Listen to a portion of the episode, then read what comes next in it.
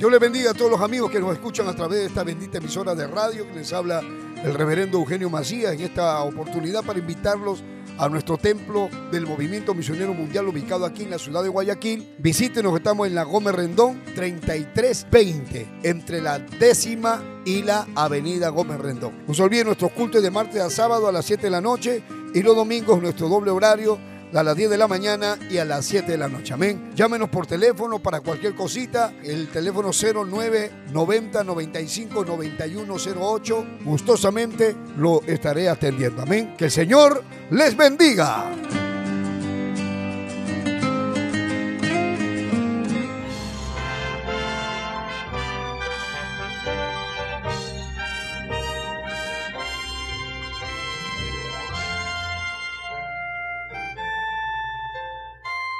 Camino a la verdad.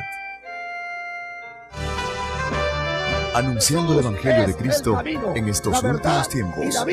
Impartiendo la sana doctrina en medio de la apostasía. Rescatando a personas del alcoholismo, drogadicción y las pandillas. Sanando los enfermos. Restituyendo hogares. Devolviendo la felicidad a miles de familias. A través del poder de la palabra de Dios en la voz del reverendo Eugenio Macías Corbacho de la Iglesia Cristiana, Movimiento Misionero Mundial. Vuelva a sonreír y encontrar el camino a la salvación. Camino a la verdad. Capítulo 13, capítulo 16 del versículo 13 del Evangelio según San Mateo. Dice, con la bendición del Padre, del Hijo y del Espíritu Santo. Amén. Dice, viniendo Jesús a la región de Cesarea de Filipo, preguntó a sus discípulos diciendo, ¿quién dicen los hombres que es el Hijo del Hombre? Ellos dijeron uno Juan el Bautista, otros Elías y otros Jeremías o alguno de los profetas. Él les dijo, ¿y vosotros quién decís que soy yo? Respondiendo Simón Pedro dijo, tú eres el Cristo, el Hijo del Dios viviente. Entonces le respondió Jesús a Pedro, bienaventurado eres Simón, hijo de Jonás, porque no te lo reveló carne ni sangre, sino mi Padre que está en los cielos. Y yo también te digo que tú eres Pedro. Y sobre esta roca, Pedro no es la roca, le dice, sobre esta roca edificaré mi iglesia y las puertas del Hade, del infierno, no prevalecerán contra ella. Y a ti te daré las llaves del reino de los cielos. Y todo lo que atares en la tierra será atado en los cielos y todo lo que desatares en la tierra será desatado en los cielos. Entonces mandó a sus discípulos, decimos todos juntos, entonces mandó a sus discípulos que a nadie dijesen que él era Jesús, el Cristo. Padre eterno que estás en los cielos, estamos delante de tu presencia en esta hora. Una vez más, Señor, te rogamos la unción de tu Espíritu Espíritu Santo sobre tu siervo. Por tu palabra en mi boca, Señor, dame el mensaje para las naciones que van a escuchar y para todos los que van a escuchar acá en el templo y para todo el Ecuador a donde llegue este mensaje. Abre el entendimiento, glorifica tu bendito nombre. Salva las almas y sana, Dios mío, los enfermos que me oyen que sean liberados de obras de las tinieblas. En el nombre de Jesús. Tuyo es el poder y tuya la gloria, Señor. Amén. Amén. Tomen asiento todos los que pueden decir gloria a Dios. Entonces, ya vemos entonces que el Nuevo Testamento es donde se viene a cumplir todo lo que se hablaba de Cristo en el Antiguo Testamento. Para abreviar la historia, nació de una virgen, como decía Isaías 7:14. Nació en Belén, como dijo Miqueas, capítulo 5, verso 2, 680 años antes de Cristo. Fue desfigurado, como dice Isaías 50, verso 6, desfigurado de los hombres su parecer. Dice el capítulo 53 de Isaías que fue llevado al matadero como un cordero, que murió por nuestros pecados. En el Salmo 22, 900 años antes de Cristo, dijo que, que estaba escrito que iba a ser crucificado. 500 años antes de Cristo, en Zacarías 9:9, dice que iba a entrar sentado en un pollino a Jerusalén. En el Salmo 41.9, hermano, estaba escrito que uno de sus seguidores lo iba a traicionar. En Zacarías capítulo 11 dice que lo iban a vender por 30 monedas. Fue escrito esto 500 años antes de Cristo. Y en el Salmo 16, solamente por hablar solamente ese poquito de profecías. En el Salmo 16, versículo, hermano, 10, si no me equivoco dice que iba a resucitar. Entonces, el Nuevo Testamento que es, es donde se registra el cumplimiento de cada una de estas profecías. Nació de la Virgen. ¿Quién fue la Virgen? María. Nació en Belén. Ahí te ve, lo escribe San Lucas, lo escribe Mateo. Que Herodes quiso matar al niño y mató un montón de niños. Ahora, ¿quién realmente era Jesús? Primera de Timoteo 3:16 dice la palabra de Dios, lo dice el apóstol San Pablo, dice, indiscutiblemente grande es el misterio de la piedad. Dios, Dios, Dios fue manifestado en carne. El apóstol San Juan, en San, Juan capítulo 1, le llama el verbo en el principio era el verbo, San Juan 1.1, en el principio era el verbo y el verbo era con Dios y el verbo era Dios. Todas las cosas por Él, por el verbo fueron hechas, todas las cosas. Y sin Él nada de lo que había sido hecho fue hecho. En Él está la vida, dice. Y la vida es la luz de los hombres. San Juan 1.14 dice, y aquel verbo se hizo carne. O sea, Dios se hizo carne y habitó entre nosotros y vimos su gloria, gloria como la del unigénito Hijo de Dios. Isaías 9:6, 740 años antes de Cristo, dice el profeta Isaías, un niño nos es nacido, hijo nos es dado, el principado sobre su hombro, se llamará su nombre del niño admirable, consejero Dios fuerte, Padre eterno, príncipe de paz. Entonces está hablando que Dios se iba a hacer un niño, que iba a nacer de una virgen, que se iba a ser, iba a ser de carne y hueso.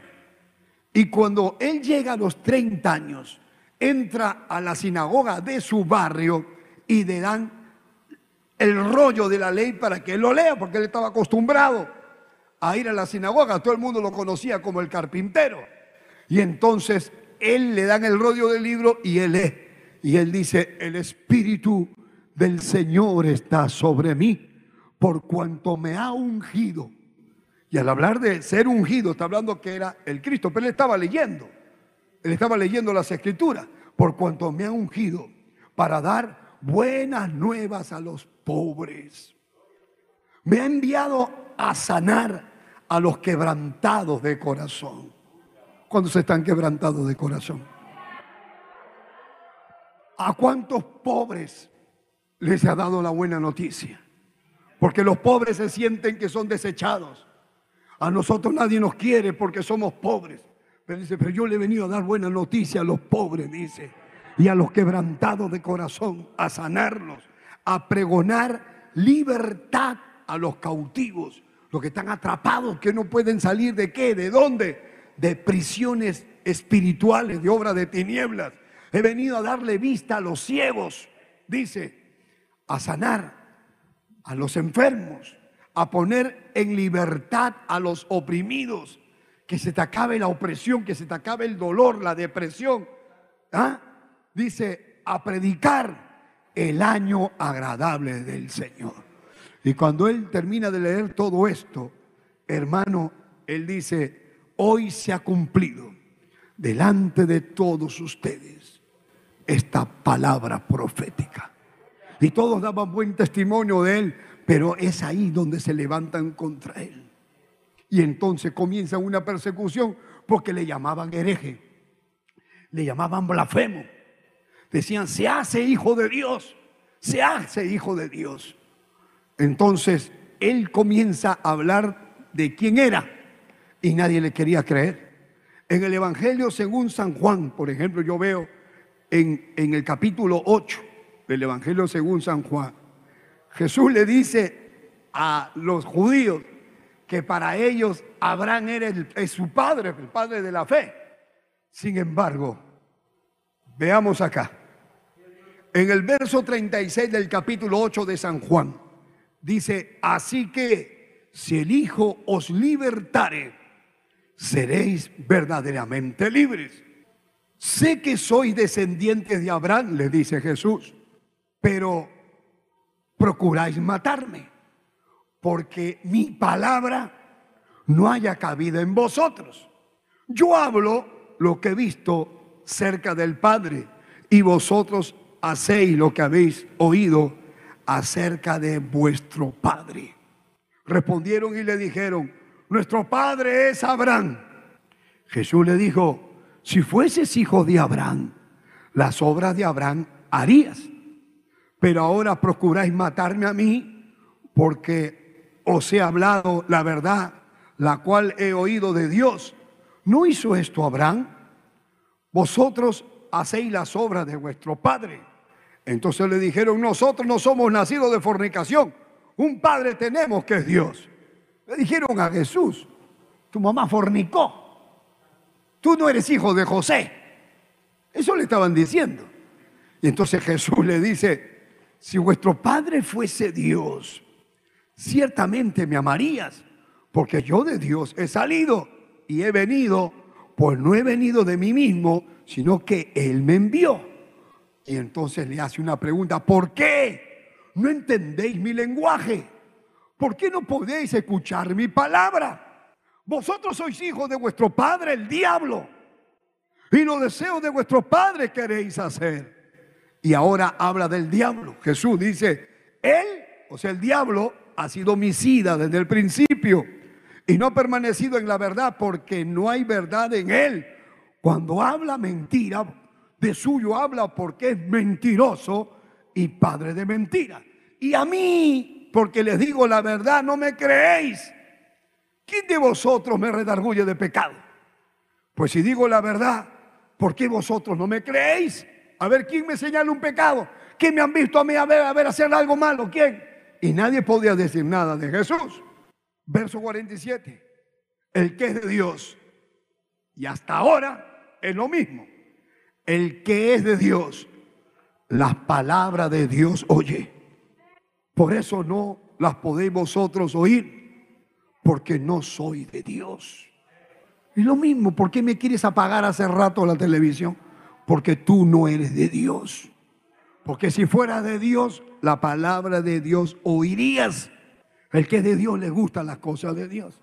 Pero el que no es de Dios rechaza las cosas de Dios. Tú quieres saber si eres de Dios. El que de Dios le gusta escuchar la palabra, le gusta saber de Dios, le gusta cantarle a Dios. Pero el que no es de Dios prefiere apagar al pastor y poner películas, poner Netflix, poner música mundana, hablar chistes rojos, irte a la fiesta y la discoteca, porque tú no eres de Dios. ¿De quién soy? Del diablo, para que sepas. Ahora le dicen a Jesús endemoniado. Verso 48. Respondieron entonces los judíos y le dijeron, no decimos bien nosotros que tú eres samaritano y que tienes demonio. Imagínense, le decían a Jesús que tenía demonio. Responde Jesús, dice, yo no tengo demonio, dice Jesús, verso 49.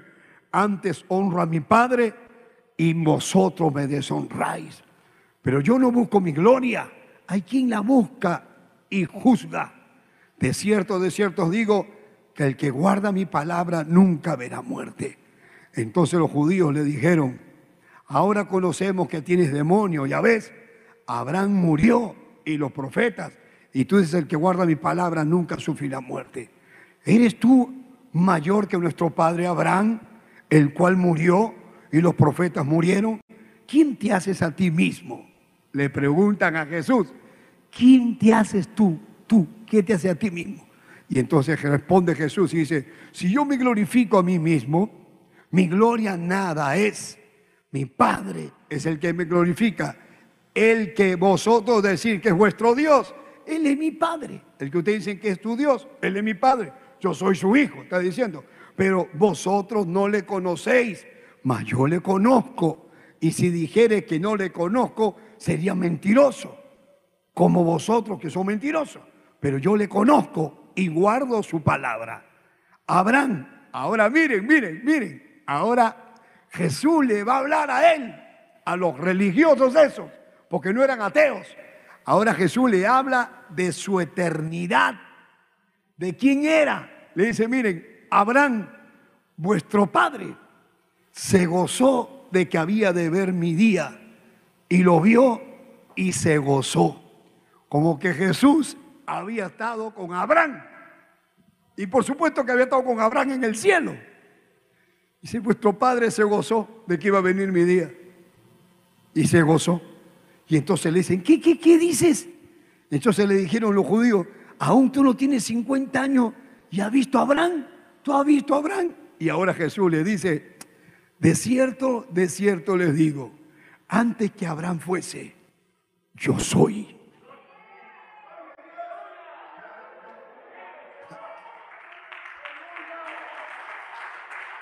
¡Qué maravilla! Mire esa conversación. Le está diciendo que Él era Dios y que Él era desde antes de Abraham. Entonces, le hago una pregunta. ¿Quién es Jesús? ¿Quién es Jesús? Dios hecho hombre. ¿Y para qué vino? ¿Para qué vino Jesús? Número uno, vino a salvarnos. Vino a traernos el camino al cielo. Él dijo, yo soy el camino, la verdad y la vida. Nos trajo el camino al cielo. Nos trajo la paz. Jesús dijo, mi paz os dejo, mi paz os doy. No la doy como el mundo la da. Yo sí se las doy. Mi paz. Jesús dijo, yo soy la luz del mundo. El que viene a mí ya no anda en tinieblas. Entonces, ¿qué nos trajo? El camino al cielo. Nos trajo la paz. Nos trajo la luz. Nos trajo la esperanza. Porque en el problema que tengamos, Él lo dice, ora y espera. Entonces tenemos esperanza que las cosas pueden cambiar. Nos trajo, hermano, la oración. Porque a través de Jesús nos enseñó a hablar con el Padre. Él dijo, todo lo que le pidan al Padre en mi nombre, yo lo haré. Por eso oramos. Nos trajo esperanza, nos trajo la oración, nos trajo, eh, nos trajo la libertad. Porque nos liberó del diablo, nos liberó de los, de los demonios, nos liberó de, la, de las penas, de lo, del miedo, del, del susto que teníamos antes cuando no conocíamos a Dios. ¿Qué más nos trajo?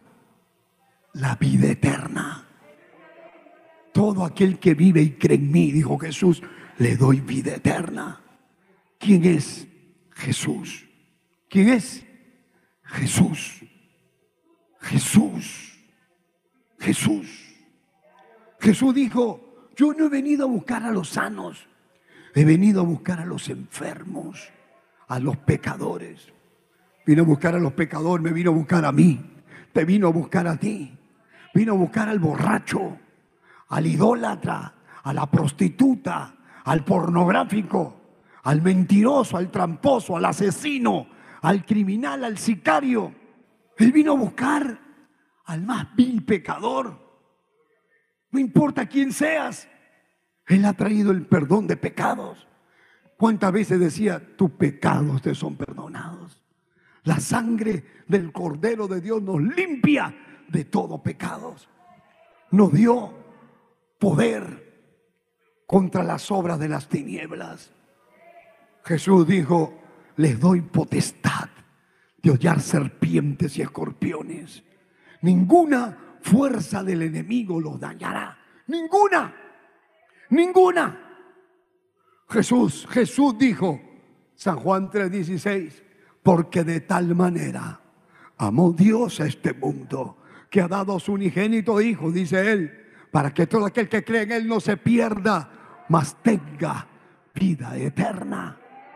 Porque no envió Dios a su Hijo al mundo para condenar al mundo, lo está diciendo el mismo Jesús, sino para que el mundo sea salvo por él. Dice, el que en él cree, está hablando Jesús, está predicando Jesús de él mismo, el que en él cree no es condenado pero el que no cree ya ha sido condenado porque no ha creído en el unigénito Hijo de Dios. Dice, y esta es la condenación. Que la luz vino a los hombres y los hombres amaron más las tinieblas que la luz. Y no vienen a la luz para que sus obras no sean reprendidas. Entonces, entienda para qué vino Jesús. ¿Quién es realmente Jesús para ti? Por eso que Jesús preguntaba. Jesús decía, ¿y qué dice la gente? Que quién soy yo. ¿Quién soy yo? Bueno, algunos dicen que tú eres uno de los profetas, que tú eres Juan el Bautista, que tú eres Elías, que tú eres uno, el profeta Jeremías. Sin embargo, quiero solamente hablarles de un pasaje de las Escrituras que nos habla de Cristo de una manera muy profunda.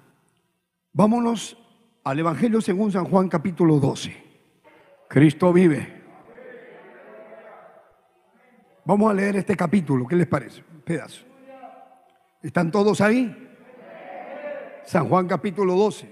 Ahora quiero que observen todo lo que la Biblia dice es por algo. Dice, seis días antes de la Pascua San Juan 12.1. Seis días antes de la Pascua. Pastor, una pregunta. ¿Qué cosa era la Pascua? Era una fiesta que celebraban los judíos recordando el día que salieron de la esclavitud de Egipto. Cuando salieron de Egipto, cuando se manifestó Jehová Dios matando a los primogénitos, cuando mataron el cordero, y echaban la sangre del cordero en el dintel de la puerta. Y cuando pasaba el ángel de la muerte y donde estaba la marca de la sangre, pasaba por encima. Y donde no estaba la marca de la sangre, entraba y moría el primogénito de esa casa. Esa fue la noche en que salió el pueblo de Israel. Dos millones y medio de personas salieron de Egipto. Y entonces la Pascua era una fecha donde ellos celebraban aquel día. Y eso hasta ahora, eso es lo que estamos celebrando ahora. Para los judíos, este tiempo de ahorita es el tiempo de la Pascua. Y la iglesia lo ha pegado junto porque en esa fecha fue en la fecha que murió Jesús. Entonces, para algunos grupos religiosos esta fecha que para los judíos es la Pascua, para esos grupos religiosos cristianos es la Semana Santa. Entonces acá dice seis días antes de la Pascua vino Jesús a Betania, donde estaba Lázaro, el que había estado muerto y el que había resucitado de los muertos. Para que ustedes entiendan algo, estaba una semana antes de su muerte lo que la gente celebra como el Domingo de Ramos. Lo que usted ve este domingo que pasó, que la Iglesia Católica celebra el Domingo de Ramos, eso es lo que está registrando acá San Juan capítulo 12, que es una semana antes de que muera Jesús. Eso, eso son tradiciones religiosas que la Biblia no lo dice, pero la gente lo hace por religión. Pero una cosa es la religión y otra cosa es la salvación del alma. Ahora ve acá, dice aquí, Jesús vino a Betania. ¿Quién estaba en Betania? Lázaro y su familia. ¿Quién era Lázaro? El que había estado muerto de cuatro días y Jesús lo había resucitado y quien había resucitado de los muertos. Ahora, la familia de Lázaro le hicieron una comida en gratitud por el milagro que había hecho Jesús. Porque Jesús sanaba a los enfermos, resucitaba muertos. Y le hicieron allí una cena, dice el verso 2. Marta servía, Lázaro era uno de los que estaba sentado a la mesa con él. Estaban los discípulos, estaba Lázaro, y le, preguntaban a Lázaro, oye Lázaro, ¿y cómo, fue que te has muerto? ¿Y qué haces acá comiendo ahora con nosotros? Uy, Lázaro, y, apestaba cuando sacaron la piedra, ah, no te imaginas. Y mira qué maravilla que te saca. Estaban, ahí estaba Tajuda sentado ahí, hablando con el que había resucitado.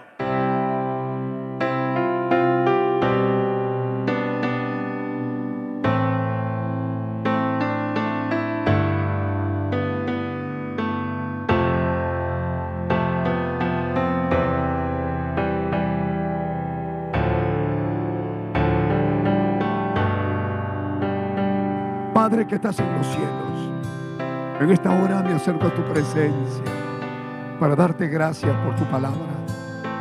Gracias por tu palabra, Señor. Gracias por tu palabra, por tu presencia y por tu Espíritu Santo. Mira las almas que me ven. Mira las multitudes de personas que han escuchado este mensaje. Señor, que quede sembrado en su corazón. Que entiendan, Señor, que pero Jesucristo no es religión, que es el Salvador del mundo, que solo Él es el único que te puede llevar hacia ti, Dios mío. Que Jesús es el camino, la verdad y la vida. Que nadie va a llegar al Padre, a ti, Dios mío, si no es por Jesús, por lo que Él hizo.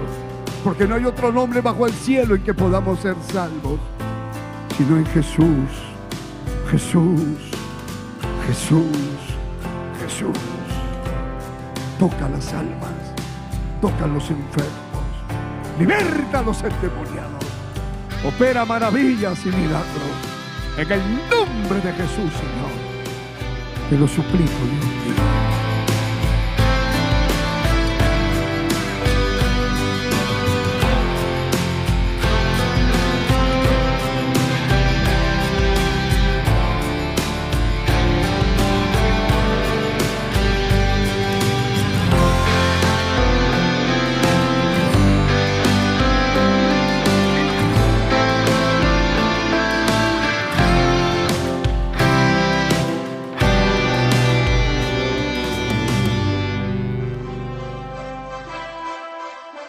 Esperando que el mensaje de Dios haya sido de bendición a su vida, usted queda cordialmente invitado a nuestros cultos.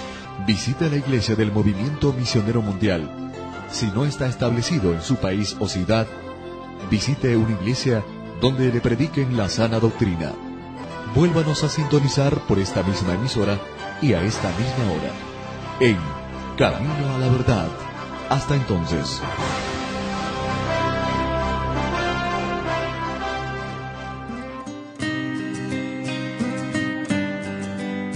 Dios le bendiga a todos los amigos que nos escuchan a través de esta bendita emisora de radio que les habla el reverendo Eugenio Macías en esta oportunidad para invitarlos a nuestro templo del Movimiento Misionero Mundial ubicado aquí en la ciudad de Guayaquil. Visítenos, estamos en la Gómez Rendón 3320, entre la décima y la avenida Gómez Rendón. No se olviden nuestros cultos de martes a sábado a las 7 de la noche y los domingos nuestro doble horario a las 10 de la mañana y a las 7 de la noche. Amén. Llámenos por teléfono para cualquier cosita. El teléfono 09 90 95 91 08. Gustosamente lo estaré atendiendo. Amén. Que el Señor les bendiga.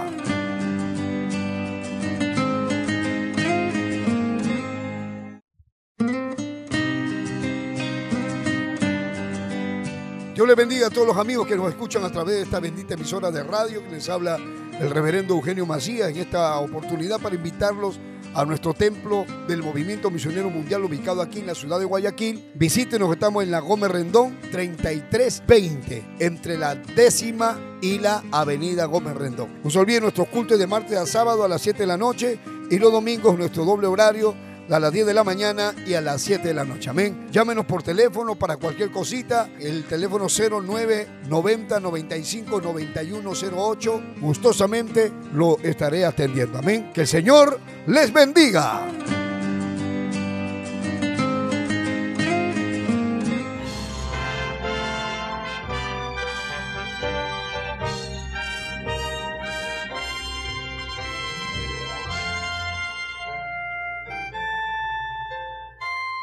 Camino a la verdad. Anunciando el Evangelio de Cristo en estos últimos tiempos. Impartiendo la sana doctrina en medio de la apostasía. Rescatando a personas del alcoholismo, drogadicción y las pandillas. Sanando los enfermos. Restituyendo hogares. Devolviendo la felicidad a miles de familias. A través del poder de la palabra de Dios en la voz del reverendo Eugenio Macías Corbacho de la Iglesia Cristiana, Movimiento Misionero Mundial. Vuelva a sonreír y encontrar el camino a la salvación. Camino a la verdad. Entonces María tomó una libra de perfume de nardo puro de mucho precio ungió los pies de Jesús, los enjugó con sus cabellos y la casa se llenó del olor del perfume. Y dijo uno de sus discípulos, Judas Iscariote, hijo de Simón, el que le había de entregar. Oye, ¿por qué no fue este perfume vendido por 300 denarios y dado a los pobres? Es que esta mujer en aquel momento mm, había pues, cada uno guardaba sus ahorros. Tener ese perfume era tener un, un tesoro guardado en la casa. Para ella era algo muy caro. Y era carísimo porque era el precio de 300 denarios y un trabajador ganaba un denario al día. Era el sueldo de, vamos a decir, de casi un año, de 10 meses. 300 denarios. ¿Cuánto ganan algunos acá? Diario, 20 dólares, 20 dólares no ganan algunos, pero vamos a ponerle 20 dólares. Si ganan 20 dólares diarios, 20 dólares por 300, ¿cuánto sería? 6 mil dólares, un perfume de 6 mil dólares. ¿Cuánto tienen su perfume? Yo tengo, dice, Avon. Yo me echo bueno, mejor no hablemos del perfume. Pero y ese perfume costaba como que costara ahorita 6 mil dólares. O sí, pues, 6 mil dólares. Un perfume de 6 mil dólares. Y ella veía a Lázaro vivo, que había estado muerto y ahora está vivo. Y dice, ¿qué le doy al Señor? ¿Qué le ofrezco? ¿De qué manera le demuestro que estoy agradecida? Que estamos felices aquí en la casa, no es suficiente la comida que le estamos dando.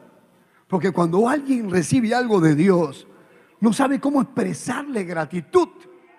Por eso lo menos que puedes hacer es alabarlo, adorarlo, darle gracias. Los que han sido sanados de COVID, no han sido los médicos, ha sido Dios.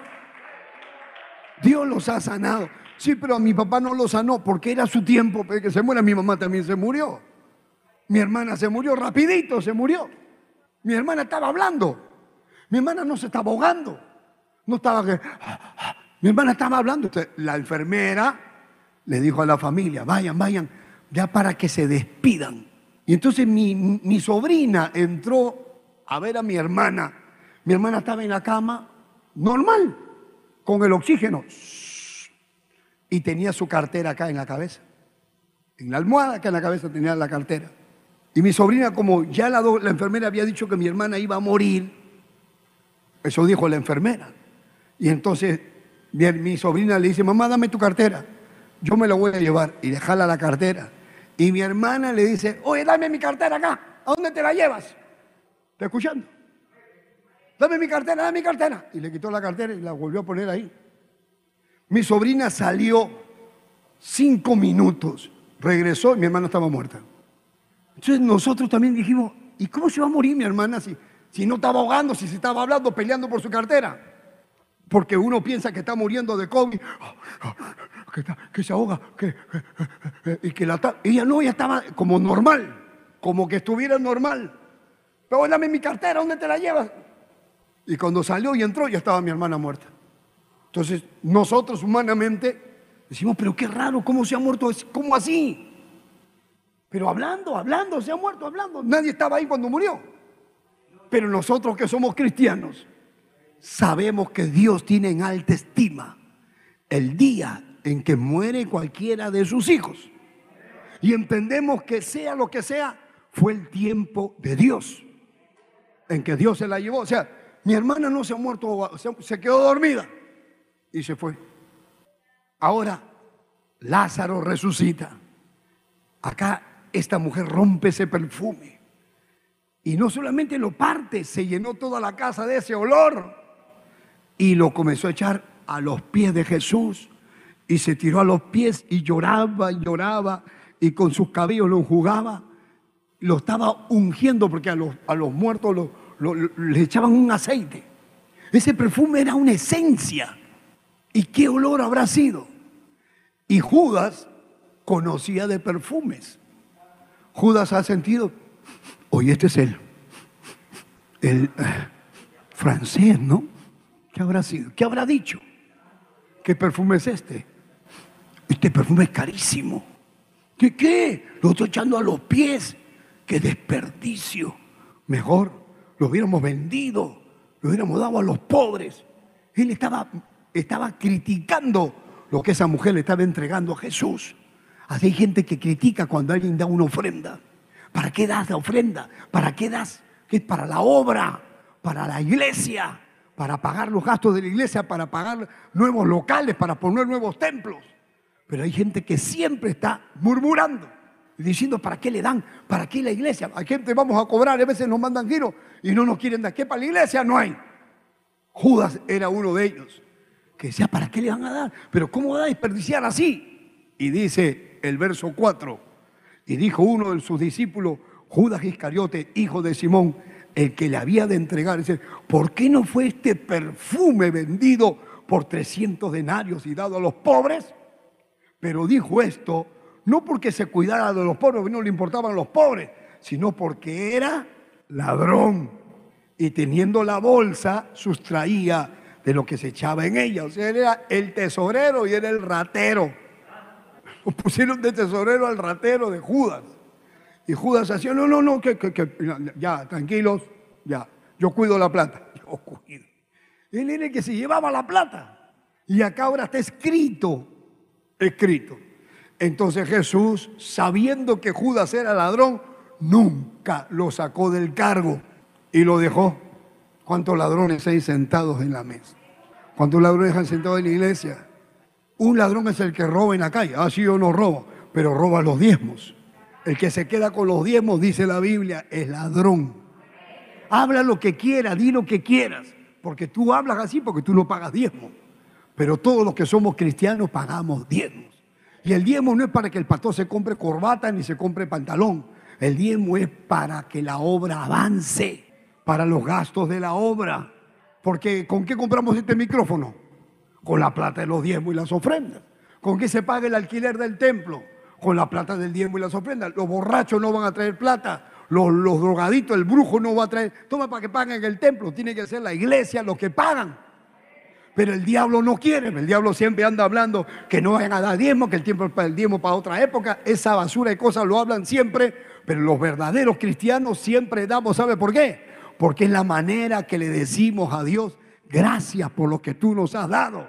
Es una manera de expresar gratitud por lo que Dios nos ha dado. Hay algunos que ganan plata. Dicen, yo he ganado esto, esta semana he vendido, he operado, he hecho tal negocio, he hecho tal negocio y he ganado tanto. ¿Y dónde está tu diezmo? Tu diezmo no es que tú des lo que te dé la gana, tu diezmo es que tú des la décima parte de lo que te entró. Yo pago mi diezmo. Nosotros acá pagamos este, 1.500 dólares de templo, tenemos que pagar 150 dólares aparte de diezmo, de lo que hemos juntado para pagar el templo.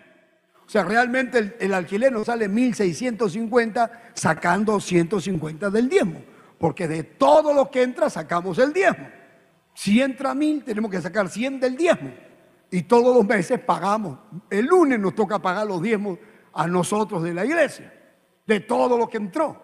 Lo primerito que hacemos, separamos el diezmo. Entra lo que entre, entre un dólar, 10 centavos. Entra 10 dólares, un dólar. Siempre está separado. Que no hay para pagar, pero los diezmos no los tocamos. Ese es, el diezmo es sagrado para Dios. Me pueden decir lo que les dé la gana, a mí no me importa porque la plata no me la agarro yo, la plata la invertimos en la obra. Ahorita mismo me ha llamado un pastor, me dice, pastor, tengo que pagar la renta de, su iglesia y que no tienen ahora que está con la pandemia y me llaman a mí, que soy el supervisor. ¿Por qué no lo pongo de supervisor a otro y yo me libro el problema? Pero me llaman a mí, pastor, falta pagar, pastor, se enfermó de COVID y tal, pastor, hay que comprar medicina para allá, pastor, tal cosa. Entonces yo, todo viene al pastor. Y nosotros acá, con la Junta Nacional, vemos la manera de cómo podemos ayudarlos a todos. Y el diablo diciendo, no den nada, no den nada, eso es lo que él quiere. Pero a pesar de todo, hemos seguido alquilando locales, hemos seguido avanzando en medio de la pandemia.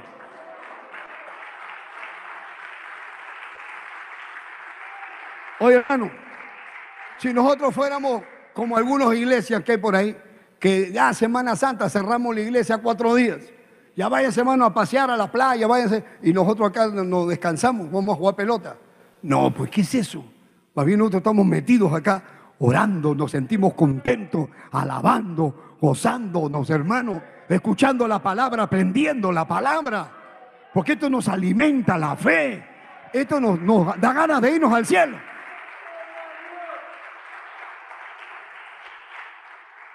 Ahora mire, está hablando Judas. ¿Para qué, para qué está desperdiciando ese, ese perfume así? ¿Cómo está haciendo eso? Entonces Jesús le dice, el verso 7, Jesús le dice a Judas, déjala, para el día de mi sepultura ha guardado esto. Ahora, Jesús está hablando que eso es como una profecía, que ella me está ungiendo como que yo ya estoy muerto, porque sabe que ya viene la hora. Ahora dice, porque a los pobres siempre los tendréis con vosotros, mas a mí no siempre me tendréis. Ahora póngase a pensar, esa, ese versículo nada más quiere decir que el comunismo es una farsa, porque los que, lo que predican comunismo quiere decir que todos iguales, dice, para todos lo mismo, una igualdad para todos. Es mentira. Porque si supongamos que yo hago eso, y hermano, vamos a darle mil dólares a cada uno o diez mil dólares a todos, diez mil dólares a uno por uno para que ya no hayan pobres. Ya. ¿Cuántos son? Cien, ya. Diez mil dólares cada uno. Toma, diez mil para ti, diez mil para ti, diez mil para ti, para ti. Ya no hay ni un pobre, todos tienen sus diez mil. Los dejo ya con sus diez mil. Ahora pasa un año y hay pobres de nuevo. ¿Por qué? porque hay algunos que esa plata la han invertido, otros se han ido a emborrachar, a buscar prostitutas, a hacer cosas, se han gastado la plata. Y ahora de nuevo están los que no tienen, otros tienen más, porque siempre es lo mismo. Nunca van a estar todos iguales. Jesús dijo, a los pobres siempre los tendréis, pero a mí no, dijo Jesús. A usted dele gloria a Dios. Si usted tiene a Cristo, a usted no le va a faltar nada. Ahora miren, gran multitud, no dice, y un grupo de judíos, dice el verso 9, gran multitud de judíos supieron entonces que él estaba allí y vinieron no solamente por causa de Jesús, sino también para ver a Lázaro, a quien había resucitado de los muertos. La curiosidad, ahí está el que ha estado muerto cuatro días, toda la gente se pasó la voz, no existía no existía el WhatsApp, no había radio, no había televisión. Si no, lo hubieran sacado por televisión a Lázaro, las cámaras y los WhatsApp y, los, los, incrédulos. Mentira, ese no ha muerto, están haciendo propaganda a su religión. Y tantas cosas, pero ahí estaba la gente que los conocía. Venían a verlo a Lázaro. Y como toda la gente venía a verlo a Lázaro y al verlo a Lázaro la gente le creía a Jesús, entonces dice el verso 10, los principales sacerdotes acordaron dar muerte también a Lázaro. Digo, qué, qué, mala, qué mala suerte, dicen algunos.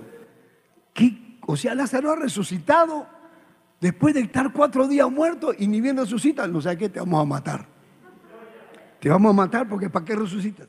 Por tu culpa están creyendo en Jesús. Mire, ¿cómo es la necedad, no? ¿Quién fue? Discúlpenme que les pueda decir una palabrita un poquito fuerte. ¿Puedo decir? ¿No se molestan? Sí. ¿Quién fue el animal? ¿Quién ha sido el animal ¿no? y la bestia? ¿Quién ha dicho hay que matarlo a Lázaro? Alguien habrá dicho, pero ¿cómo lo vamos a matar si, si ha regresado de los muertos y lo vamos a matar? Hay que matarlo de nuevo. Hay que hacer algo porque ¿por qué lo van a matar? Dice el verso 11, porque a causa de él, de su testimonio, muchos de los judíos se apartaban y creían en Jesús. ¿Sí lo que pasa? Que la gente se cela, se cela cuando la gente escucha la palabra. Y la gente dice, ¿qué hacemos? A mí, ¿cuántas veces me han querido votar de, diferentes sitios? Hasta escuché que me querían votar del Ecuador. Vamos a hacer firma para que se vaya Eugenio Macías del Ecuador. Bueno, me voy al Perú y sigo predicando. Al final lo votamos del Perú también. Me voy a la luna pero de la luna sigo predicando. ¿A dónde? ¿Y por qué no quieren votar? ¿Por qué? Porque están celosos, porque la palabra está corriendo y la gente se está dando cuenta que Jesús es el Señor, que Jesús no es religión, que Jesús es vida eterna. Ahora, estamos, estamos corriendo la última semana, ¿está bien? Eso pasó la, semana antes, estamos hablando antes que muera Jesús. Ahora sigue el verso 12. El siguiente día, o sea, ahora faltaban cinco días para la Pascua, porque el versículo 1 dice seis días antes de la Pascua. Ahora el verso 12 dice al siguiente día, quiere decir que ahora faltaban cinco días para la Pascua. Dice, grandes multitudes que habían venido a la fiesta al oír que Jesús venía a Jerusalén tomando ramas de palmera y salieron a recibirle y clamaban, Hosana, bendito el que viene en el nombre del Señor, el rey de Israel. ¿Quiénes decían eso? Grandes multitudes, grandes multitudes. ¿Por qué había tanta multitud? Porque venía la fiesta de la Pascua todos venían a celebrar la fiesta de la Pascua. ¿Y por qué esa multitud lo aclamaban a Jesús? ¿Y por qué tomaban palmas? ¿Por qué? ¿Por qué? Porque se habían enterado que había resucitado un muerto de cuatro días. Se habían enterado que le abría los ojos a los ciegos. Se habían enterado que con cinco panes y dos peces le dio de comer, dice, a cinco mil. Pero cuando contaban cinco mil solamente contaban a los varones, nunca contaban a las mujeres. Y si sumamos a las mujeres, que son más que los varones, y los niños, pues eso se calculan que eran como 15 mil los que comieron con cinco panes y dos peces. Entonces la gente escuchaba hablar de Jesús. Ah, multiplicado los panes y los peces, ha hecho caminar a varios paralíticos, ha resucitado hasta un muerto de cuatro días, le ha abierto los ojos a los ciegos, ha limpiado a los leprosos. Y toda la gente, uy, y, y mira, ya viene, ya viene, ya viene. Osana, Osana, eran grandes multitudes. Uy, qué tremendo, ahí viene, Él es el Mesías, Él es el Mesías, Él es el Salvador, Él es el que iba a venir. Sí, que venga y una vez ya, que venga. ¿Pero por qué? Ahora, ¿qué piensa la gente de mí? ¿Por qué la gente lo aclamaba así? ¿Qué opinión tenían de Jesús? ¿Quién era Jesús para ellos? Eso fue lo que Jesús les había preguntado a sus discípulos. ¿Y qué dice la gente? ¿Que quién soy yo? Ah, algunos dicen que tú eres un profeta, que tú eres Elías, que tú eres Jeremías, que tú eres este eh, Juan, uno de los profetas. Ajá. Eso dice la gente. Sí, ahora lo tenemos, tenemos a la gente. Vamos a ver el concepto de la gente. ¿Qué veían en Jesús? ¿Qué concepto tenían de Jesús? Cuando se pararon y sacaron palmas y todos decían, Osana, bendito el que viene en el nombre del Señor, el rey de Israel. Vamos a ver el falso concepto de Cristo. Hasta ahorita es lo mismo. Cada uno tiene un concepto de Cristo. Dice, multitudes le seguían, grandes multitudes. Vamos a ver, miren, mírenme, miren, Estas cosas ha llevado a algunos a hacer estudios, investigaciones, para ver si era verdad o no y cómo. El historiador Josefo, él investigó y dio que en esa Pascua mataron 256 mil ovejas en sacrificios. La grande multitud que había, mataron 256 mil ovejas. Y esos 256 mil ovejas quiere decir que era una oveja por familia, porque no era una oveja por persona, era una oveja por familia y ellos eran numerosos. Si hubiera sido una oveja por cada diez, quiere decir que habían más de dos millones de personas en esa fiesta. ¿Por qué nadie dice gloria a Dios? Porque nadie está alabando, nadie, nadie alaba.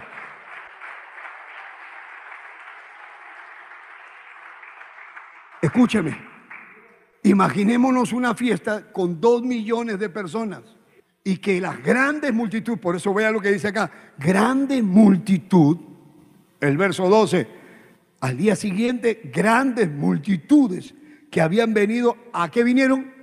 A la fiesta. Y si mataron 256 mil ovejas, que sí que había como dos millones de personas que estaban en esa fiesta. Dos millones de personas. Supera la imaginación.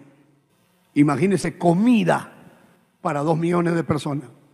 Hospedaje para dos millones de personas. Si cuando nosotros hicimos la, el Congreso Sudamericano, hicimos el Congreso Sudamericano del Coliseo y nos dijeron que iban a venir una cantidad de 10 mil personas para, el Congreso. Acá en Guayaquil solamente había capacidad para hospedar a 6 mil y 4 mil se iban a quedar sin hospedaje. Ahora yo me imagino acá Dos millones de personas y dónde se metían y dónde comían. Pero veamos todo de arriba, como con un dron. Miremos como un dron. ¿Qué había ahí? Hermano, era una feria, era una fiesta, era como, como, como que fuera, era un ambiente, una atmósfera de vacaciones. Todo el mundo había venido, ah, se encontraban unos con otros, como cuando tenemos nuestra convención Convención Nacional y nos reunimos, oye, los de Esmeralda, que vienen acá, los de, los de, los de, los de Huaquilla, los de, ¿no? Los de Quito, oye hermano, ¿cómo están? Y se van encontrando y los enamorados quieren enamorarse más.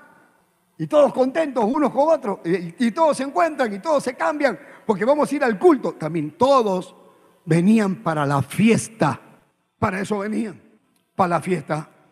Entonces, ¿cuál era la atmósfera que había? una atmósfera de vacaciones. Voy a ir un poco más allá, una atmósfera de carnavales, porque todos estaban como contentos, todo era fiesta, felices. Eso prevalecía en medio de la multitud. Y entonces corrían la voz, oye, acá está el Mesías, porque todos eran judíos. Y todos conocían las escrituras, todos sabían que iba a venir el Mesías, pero ya llegó. Le decían, ha multiplicado panes y los peces, le ha hecho caminar al paralítico, ha resucitado muerto. Uy, qué tremendo, sí. Entonces, ¿qué creían de Jesús? Ahí está, ahí viene. Por eso que había una profecía que marcaba ese día. ¿Dónde está? Zacarías 9:9. Estaba la profecía. He aquí, dice, no temas, hija de Sión, he aquí, tu rey viene montado sobre un pollino, hijo de asnas. Solamente San Juan habla un versículo. El verso 14 dice, y halló Jesús un asnillo y montó sobre él como está escrito. Y yo me quiero ir un poquito más allá. San Marcos lo habla un poco más profundo. Dice, versículo 1, San Marcos 11.1, cuando se acercaban a Jerusalén junto a Betfagé y a Betania, frente al monte de los olivos, Jesús envió dos de sus discípulos. Oiga, mire, 500 años, para ser exacto, 480 años antes, el profeta Zacarías había profetizado que Jesús iba a entrar sentado en un pollino triunfante a Jerusalén.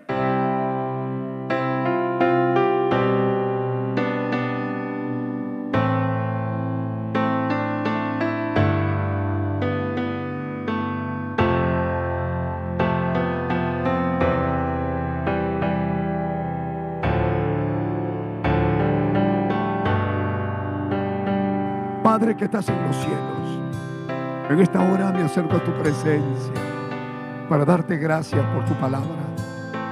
Gracias por tu palabra, Señor. Gracias por tu palabra, por tu presencia y por tu Espíritu Santo. Mira las almas que me ven. Mira las multitudes de personas que han escuchado este mensaje. Señor, que quede sembrado en su corazón.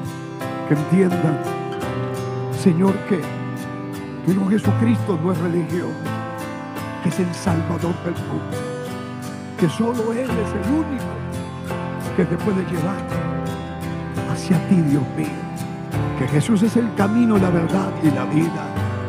Que nadie va a llegar al Padre, a ti, Dios mío, si no es por Jesús, por lo que Él hizo. Porque no hay otro nombre bajo el cielo en que podamos ser salvos, sino en Jesús. Jesús, Jesús.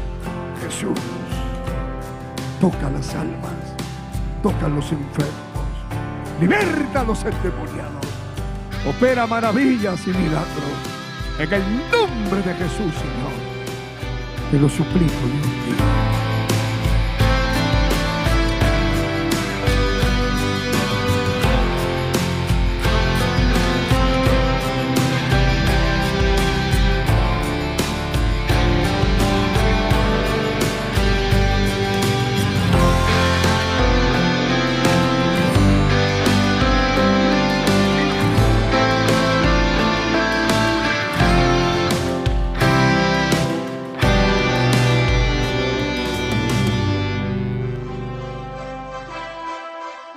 Esperando que el mensaje de Dios haya sido de bendición a su vida, usted queda cordialmente invitado a nuestros cultos.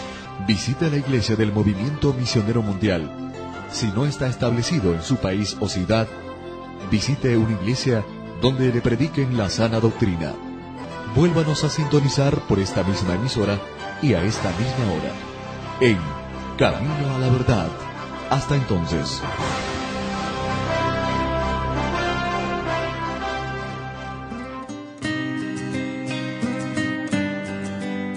Dios le bendiga a todos los amigos que nos escuchan a través de esta bendita emisora de radio que les habla el reverendo Eugenio Macías en esta oportunidad para invitarlos a nuestro templo del Movimiento Misionero Mundial ubicado aquí en la ciudad de Guayaquil. Visítenos, estamos en la Gómez Rendón 3320, entre la décima y la avenida Gómez Rendón. No se olviden nuestros cultos de martes a sábado a las 7 de la noche y los domingos nuestro doble horario a las 10 de la mañana y a las 7 de la noche. Amén. Llámenos por teléfono para cualquier cosita. El teléfono 09 90 95 91 08. Gustosamente lo estaré atendiendo. Amén. Que el Señor les bendiga.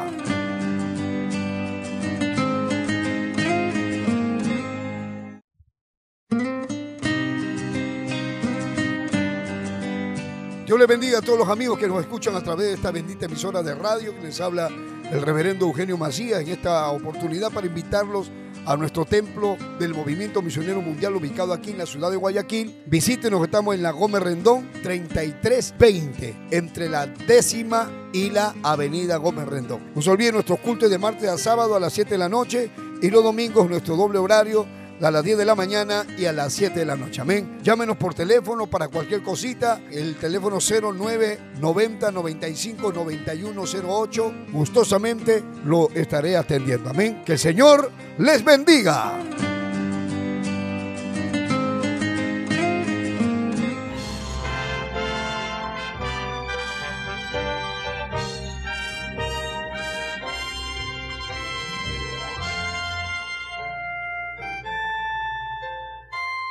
Camino a la verdad. Anunciando el Evangelio de Cristo en estos últimos tiempos. Impartiendo la sana doctrina en medio de la apostasía. Rescatando a personas del alcoholismo, drogadicción y las pandillas. Sanando los enfermos. Restituyendo hogares. Devolviendo la felicidad a miles de familias. A través del poder de la palabra de Dios en la voz del reverendo Eugenio Macías Corbacho de la Iglesia Cristiana, Movimiento Misionero Mundial. Vuelva a sonreír y encontrar el camino a la salvación. Camino a la verdad. Imaginémonos una fiesta con dos millones de personas y que las grandes multitudes, por eso vea lo que dice acá, grande multitud, el verso 12, al día siguiente, grandes multitudes que habían venido, ¿a qué vinieron? A la fiesta. Y si mataron 256 mil ovejas, que sí que había como dos millones de personas que estaban en esa fiesta. Dos millones de personas. Supera la imaginación. Imagínese comida para dos millones de personas. Hospedaje para dos millones de personas. Si cuando nosotros hicimos la, el Congreso Sudamericano, hicimos el Congreso Sudamericano del Coliseo y nos dijeron que iban a venir una cantidad de 10 mil personas para, la, para el Congreso. Acá en Guayaquil solamente había capacidad para hospedar a 6 mil y 4 mil se iban a quedar sin hospedaje. Ahora yo me imagino acá Dos millones de personas y dónde se metían y dónde comían.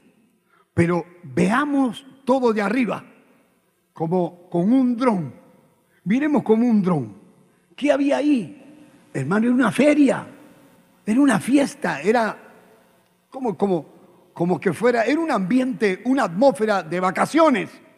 Todo el mundo había venido, ah, se encontraban unos con otros, como cuando tenemos nuestra convención Convención Nacional y nos reunimos, oye, los de Esmeralda, que vienen acá, los de, los de, los de, los de Huaquilla, los de, ¿no? Los de Quito, oye hermano, ¿cómo están? Y se van encontrando y los enamorados quieren enamorarse más. Y todos contentos unos con otros. Y, y todos se encuentran y todos se cambian porque vamos a ir al culto. También todos venían para la fiesta. Para eso venían, para la fiesta. Entonces, ¿cuál era la atmósfera que había? Una atmósfera de vacaciones. Hoy voy a ir un poco más allá, una atmósfera de carnavales, porque todos estaban como contentos, todo era fiesta, felices. Eso prevalecía en medio de la multitud. Y entonces corrían la voz, oye, acá está el Mesías, porque todos eran judíos. Y todos conocían las escrituras, todos sabían que iba a venir el Mesías, pero ya llegó. Le decían, ha multiplicado panes y los peces, le ha hecho caminar al paralítico, ha resucitado muerto. Uy, qué tremendo, sí. Entonces, ¿qué creían de Jesús? Ahí está, ahí viene. Por eso que había una profecía que marcaba ese día. ¿Dónde está? Zacarías 9:9. Estaba la profecía. He aquí, dice, no temas, hija de Sión, he aquí, tu rey viene montado sobre un pollino, hijo de asnas. Solamente San Juan habla un versículo. El verso 14 dice, y halló Jesús un asnillo y montó sobre él como está escrito. Y yo me quiero ir un poquito más allá. San Marcos lo habla un poco más profundo. Dice, versículo 1, San Marcos 11.1, cuando se acercaban a Jerusalén junto a Betfagé y a Betania, frente al monte de los olivos, Jesús envió dos de sus discípulos. Oiga, mire, 500 años, para ser exacto, 480 años antes, el profeta Zacarías había profetizado que Jesús iba a entrar sentado en un pollino triunfante a Jerusalén. Porque ustedes están viendo que no era que entró montado en un burro, porque tenía que estar ahí apuntado porque habían dos millones de personas que lo estaban esperando y que lo reconocían como el Mesías. Estaba profetizado entonces, era una necesidad que estuviera profetizado. Tenía que estar profetizado, tenía que estar escrito eso. Y entonces decía que se iba a sentar en un pollino hijo de asna.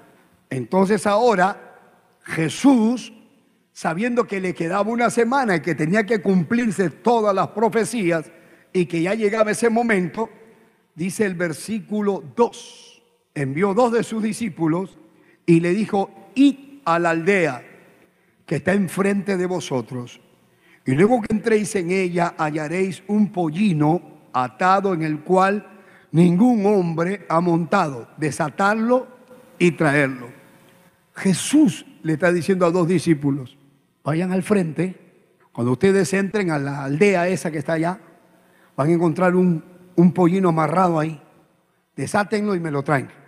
Los discípulos ya estaban acostumbrados a que Jesús les hablara cosas que ellos decían, pero ¿cómo sabe? ¿Cómo sabe que el don de, conocimiento que tenía el Señor? Él es Dios. Entonces ellos fueron, dice, pero a la hora que van a sacar le van a, va a salir el dueño del pollino y le va a preguntar, ¡Eh, ¿a dónde se lleva mi burro? ¿A dónde se llevan el pollino? ¿A dónde se lo lleva? Y todavía Jesús dice, ningún hombre ha montado ahí. No es que me traigan cualquier burro, tráiganme el que les estoy diciendo. El verso 3 dice, y si alguien os dijere, ¿por qué hacéis esto? Decir que el Señor lo necesita y que luego lo devolverá. ¡Qué maravilla! el Señor necesitaba de alguien que le prestara ese pollino. Dile que el Señor lo necesita y que te lo va a devolver. Siempre es igual. Cuando tú le das algo al Señor, el Señor te lo devuelve y todavía te bendice y te multiplica. Dice, suelta lo que tienes y entrégalo para la obra y el Señor te va a devolver más. Porque eso dice acá. Si alguien te pregunta, anda, dile, el Señor lo necesita. Y vamos a ver qué pasó. Verso 4. Fueron y hallaron el pollino atado fuera a la puerta en recodo del camino y lo desataron. Y uno de los que estaban ahí le dijeron, ¡ay! ¿Qué hacéis desatando el pollino? ¡Ay, ay, ay! ¡Ay, ay, ay! El pollino, agárrelo. Entonces ellos le dijeron, como Jesús había mandado, no, el maestro, el maestro lo necesita. Ah, el maestro, el que resucitó a Lázaro el que resucitó al muerto, ya si estamos yendo a la fiesta también nosotros. Ya vayan, lleven, lleven, lleven. Hay gente así que contribuye para la obra. Si es para la obra, lleven. Van a alquilar. ¿Para qué están alquilando? Para poner una iglesia. Muy bien, pastor, le bajamos el precio. Si es para una iglesia, ahí está. A ese la gente que, que sabe que es la obra de Dios. Versículo 7 dice, y trajeron el pollino a Jesús y echaron sobre él sus mantos y se sentó sobre él. También muchos tendían sus mantos por el camino y otros cortaban ramas de los árboles y los tendían por el camino y los que iban delante y los que iban detrás daban voces diciendo, Osana, Osana, bendito el que viene en el nombre del Señor, bendito el reino de nuestro Padre David que viene, Osana, Osana en las alturas. Y entró Jesús en Jerusalén, se cumplió la profecía. Entonces regresamos a San Juan capítulo 12. Todo lo que dice San Marcos con varios versículos, San Juan solamente habla de un versículo, el verso 14. San Juan 12, 14 dice, y halló Jesús un asnillo y montó sobre él, como está escrito, no temas hija de Sión, y aquí tu rey viene montado en un pollino, hijo de asna.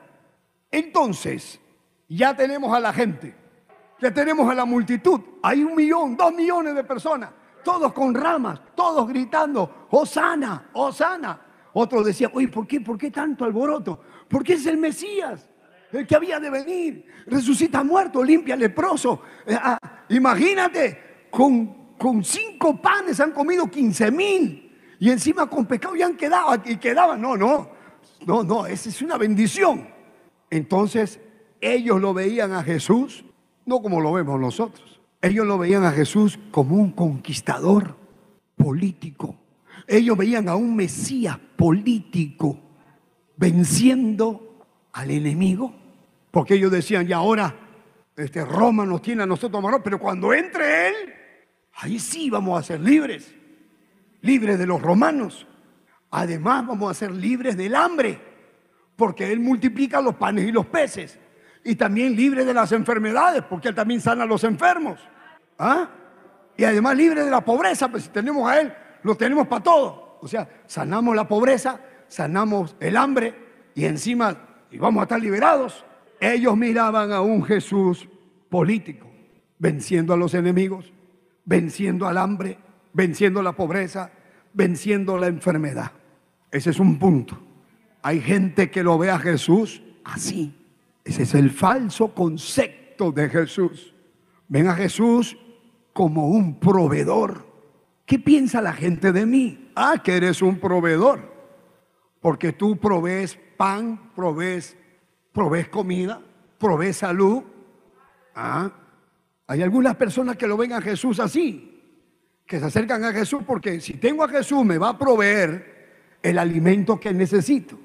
Me va a proveer lo que yo necesito, no me va a faltar la salud, ¿ah? porque Él viene y me va a alimentar, entonces también voy a tener alojamiento, me va a dar salud, me va a dar éxito a los hombres, en todos los aspectos de la vida. ¿Para qué la gente viene a buscar a Cristo? ¿Para qué vienen a la iglesia? ¿Para qué?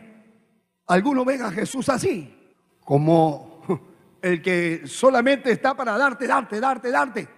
Vamos a buscar a Jesús para que nos dé trabajo.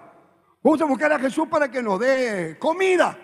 Vamos a buscar a Jesús para que nos dé salud, para que se sane mi mamá, que se sane mi hermano. Y todos gritaban, Osana, bendito el que viene.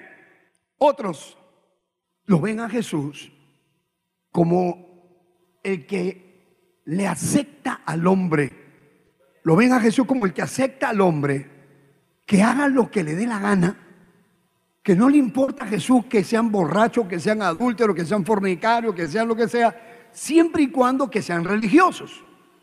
Hay gente que dice, bueno, yo voy a mi procesión, yo me pongo mi hábito del Señor de los Milagros, de la Virgen del Carmen, y yo también voy a misa, yo también creo en Dios. Ah, ¿Pero qué? Pero también con borrachera, con discoteca, con grosería, ¿Ah? Unos peores que otros, mintiendo, engañando con negocios ilícitos, viviendo como te da la gana sin leer la Biblia. Y tú crees que Dios te acepta y te permite ser así porque tú crees en el Cristo que a ti se te antoja. El Cristo de mi iglesia no me dice nada. A mí no me obligan nada. Un Cristo que les permite que el hombre viva como les da la gana, haciendo lo suyo, haciendo el pecado, a pesar de sus injusticias, de la inmoralidad de sus hechos, un inmoral, comportamiento inmoral, que a, Cristo no le importa que se besen dos hombres, que dos mujeres que, que tengan sexo, que críen hijos, y que dicen que también Dios los acepta así porque Dios es amor. No, no es así. La gente tiene un concepto de Cristo, cada uno diferente, y lo acomodan de acuerdo a, a sus caprichos. Esa es la verdad. Bendito sea el nombre de Jesús.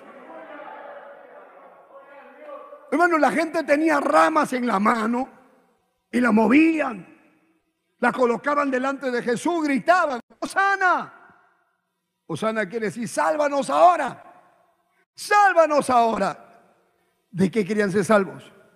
Querían ser libres de Roma. Querían ser libres de la opresión romana. Ya, sálvanos de allá de los romanos querían volver a ser libres como antes. ¿Para qué?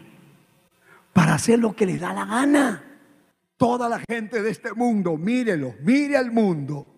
Toda la gente quiere plata, quiere ropa, quiere sexo, quiere tierras, quiere propiedades, quieren comida, quieren comodidades, quieren vivir una vida de vacaciones y no quieren tener aflicción de nada. No piensan que el pecado los condena. No piensan en la eternidad. No piensan. No piensan en la condenación eterna. No piensan dónde voy a ir si me muero. No piensan. No piensan quién es Jesús, para qué vino Jesús. No piensan, no tienen tiempo para escuchar un mensaje. Tienen tiempo para fiesta, para borrachera, para lo que sea y para sus religiones por cinco minutos, pero no quieren saber más de eso. Porque no quiere que nadie les diga que tienen que vivir diferente a la vida que llevan. Porque hay tanta gente que quiere ser cristiano sin Biblia. Y cuando alguien les habla la Biblia, ellos se molestan. Y dicen, no, no, no, yo tengo mi religión. Pero si tu religión no te enseña la verdad, la Biblia dice que tú no puedes adorar imágenes. La Biblia dice que tú no puedes tener sexo mientras estás soltero. La Biblia dice que tú no puedes tener otra mujer mientras estás casado. La Biblia dice, no cometerás adulterio, no seas borracho, honra a tu padre y a tu madre, obedece los mandamientos. Eso dice la Biblia. Tú no puedes vivir sin Biblia si dice que eres cristiano.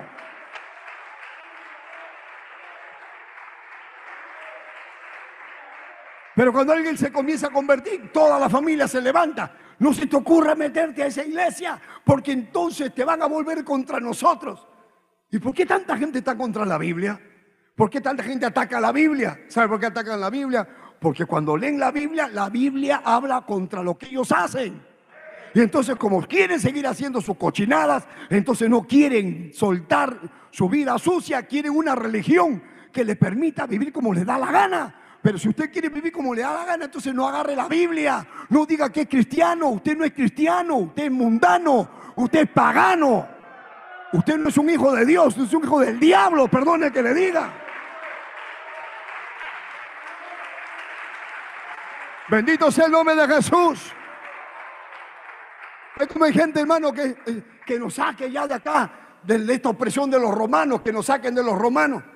Queremos ser libres. Un montón de gente que está en la cárcel, que tienen años en la cárcel y ya van a salir. Ya no han salido, ya están pensando que van a robar afuera. No han salido, están pensando, oye, entonces nos vemos afuera. Ya formamos una banda, asaltamos esto, asaltamos. O sea, no ha salido, no te ha servido de nada estar preso. Ya estás pensando de nuevo en seguir robando, en seguir haciendo lo malo. Hay gente que cuando están con el problema le piden a Dios que me ayude, que me ayude. Y cuando se resuelve el problema y ya arreglaron con el juez, arreglaron con el secretario, ya pagaron, ya estás libre y ahora te sales de nuevo y ya no quieres saber nada de Dios. Eso, eso, eso. Las personas recibían a Jesús como rey político y a la vez como Mesías político. Entonces esta es la verdad. Mucha gente quiere a Jesús para recibir bendiciones materiales. La gente corre a buscar iglesias que le hablen de la prosperidad.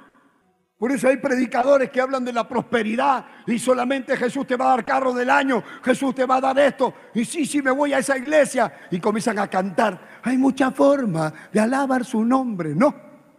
Remolineando, remolineando. Y después comienzan a cantar, renuncio a la crisis, renuncio a la deuda, viene, viene, ya viene mi temporada, viene, viene. Temporada, no cantan a Cristo, le cantan a la plata. Ya viene, ya viene la bendición, ya viene, ya viene, ya viene. Déjense de tonterías. Usted quiere que Dios lo bendiga, obedezca la palabra. El que encubre su pecado no prosperará. Ahora, Ahora te has cambiado de iglesia, te has cambiado de religión, te has metido con una religión donde la que la, que, la pastora es una prostituta. Y anda, la pastora y e, es, este líder de prostitutas. Y todas son prostitutas y todas son. Y que dice que Dios las quiere así. Dios ama a los homosexuales, a los ladrones. Ama, los ama para que cambien. Por eso es el mensaje. Si alguno está en Cristo, nueva criatura es las cosas viejas pasaron y aquí todas, todas son hechas nuevas. Ahora, ¿cómo, ¿cómo puede usted explicar que esos dos millones de personas gritaban, Osana, bendito el que viene? Y ahí nomás, a los tres, cuatro días más, esa misma gente ahora decía, crucifíquenlo. Cuando decían, ¿a quién quieren? ¿A Jesús o a Barrabás? A Barrabás. Pero ustedes no decían que era su Mesías. Crucifíquenlo. ¿Por qué? Porque ya Jesús no les iba a dar lo que ellos querían. Así hay gente que cuando ya Jesús no le da lo que le está pidiendo, entonces se voltean. La adoración fue breve, una adoración sin compromiso una adoración superficial, una fe de plástico. Tú te la das de cristiano, tú no eres cristiano. Si tú conoces el Evangelio, tienes que vivir el Evangelio. Y si no lo vives y te vas y sales y pecas, entonces no vengas a decir que eres cristiano. No seas hipócrita, no hables de Dios. Tú no eres cristiano. Tú te estás aprovechando, quieres aprovecharte de las circunstancias. Pero, ¿por qué no obedeces a Cristo? ¿Por qué no haces lo que Jesús dijo? El que dice que me ama, dijo Jesús, mi palabra guardará y mi Padre le amará. ¿O no? Bendito sea el nombre de Jesús. Sin embargo, qué rápido cambiaron. Duele, ¿no? Que ahora sean cristianos fieles. Llegan a su casa y la esposa le dice, ni creas que vas a ir a esa iglesia, porque te largas de acá. No, mi amor, no te preocupes. ¿Dónde está mi rosario? ¿Dónde dejé mi rosario? Y acá no decía que era cristiano. Pero está buscando tu rosario, hipócrita. Hoy, hoy, hoy, a ti te hablo, a ti te estoy hablando. Hay mujeres que el hombre le dice, o yo, o tu religión, o yo, tu religión. La amenaza. Dice, no, ya no voy a ir ya. Mi mamá es la que va, ya no voy a ir. Quiero que vean algo. Observen bien, observen bien. ¿Están acá? ¿Pueden levantar la mano y decir gloria a Dios? Vamos a leer de nuevo el verso 12. Vea. El siguiente día, grandes multitudes que habían venido, estoy leyendo San Juan 12, 12. El siguiente día, grandes multitudes, ya sabemos cuántas multitudes eran, que habían venido a la fiesta al oír Jesús, al oír que Jesús venía a Jerusalén, tomaron ramas de palmera y salieron a recibirle y clamaban, Hosana, bendito el que viene en el nombre del Señor, el Rey de Israel. Un día hablaba con una persona católica y yo le digo, pero ¿por qué van a procesiones si la Biblia condena la idolatría? Y me dice, ya hablé con el padre, con el cura, ya hablé, ya me dijo ¿En qué parte de la Biblia está la procesión? ¿En qué parte está? Cuando Jesús entró a Jerusalén, sentado en un pollino. Ahí estaba Jesús y todos iban atrás del pollino con Jesús. Esa fue la primera procesión de Jesús. Uy, qué herejía tan diabólica. Qué cosa, ¿cómo puede hacerle creer eso? Y todo para que la gente no crea la verdad. Verso 14. Y halló Jesús un asnillo y montó sobre él como está escrito. No temas, hija de Sión, y aquí tu rey viene montado sobre un pollino de asna. Hasta acá estamos bien todos, ¿no es cierto? ¿Estamos bien no? ¿Estamos bien no? Ahora ve el, el verso 16. Dice, estas cosas no las entendieron sus discípulos al principio. Pero cuando Jesús fue glorificado, o sea, cuando murió, resucitó y se apareció, entonces se acordaron que estas cosas estaban escritas acerca de él y de las que se y de que se las había hecho. O sea, o sea que cuando ellos fueron a buscar el pollino y lo trajeron y Jesús se subió, ellos no sabían que eso estaba escrito. Pedro, Jacobo, Juan, ninguno sabía, ¿y por qué quiere ese pollino? ¿Y por qué no le podemos traer otro? No, no, el de allá tiene. Pero ¿por qué? No entendían.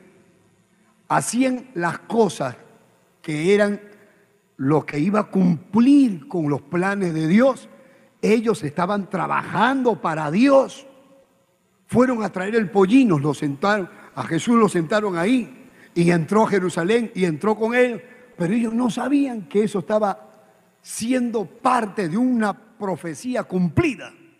Y dice que después se dieron cuenta que lo que ellos habían pasado era porque estaba escrito y en los planes de Dios. Entonces, yo le hago una pregunta. Es como que ahora el Señor dice, deténganse. ¿Se acuerdan de lo del pollino? Ya eso estaba escrito en Zacarías. Ahí estaba escrito. Por eso se ha cumplido.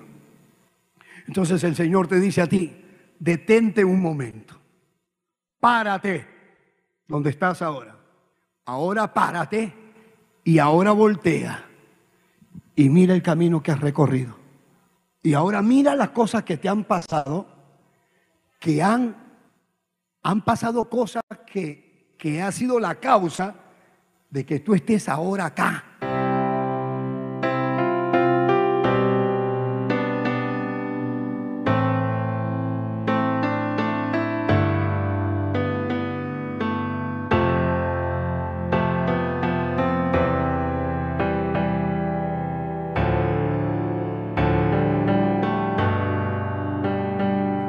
Que estás en los cielos, en esta hora me acerco a tu presencia para darte gracias por tu palabra. Gracias por tu palabra, Señor. Gracias por tu palabra, por tu presencia y por tu Espíritu Santo. Mira las almas que me ven. Mira las multitudes de personas que han escuchado este mensaje. Señor, que quede sembrado en su corazón. Que entiendan, Señor, que tu Hijo Jesucristo no es religión, que es el Salvador del mundo, que solo Él es el único que te puede llevar hacia ti, Dios mío, que Jesús es el camino, la verdad y la vida, que nadie va a llegar al Padre, a ti, Dios mío, si no es por Jesús, por lo que Él hizo, porque no hay otro nombre bajo el cielo en que podamos ser salvos, sino en Jesús, Jesús, Jesús. Jesús. Toca las almas, toca los enfermos, liberta a los endemoniados, opera maravillas y milagros. En el nombre de Jesús, Señor, te lo suplico, Dios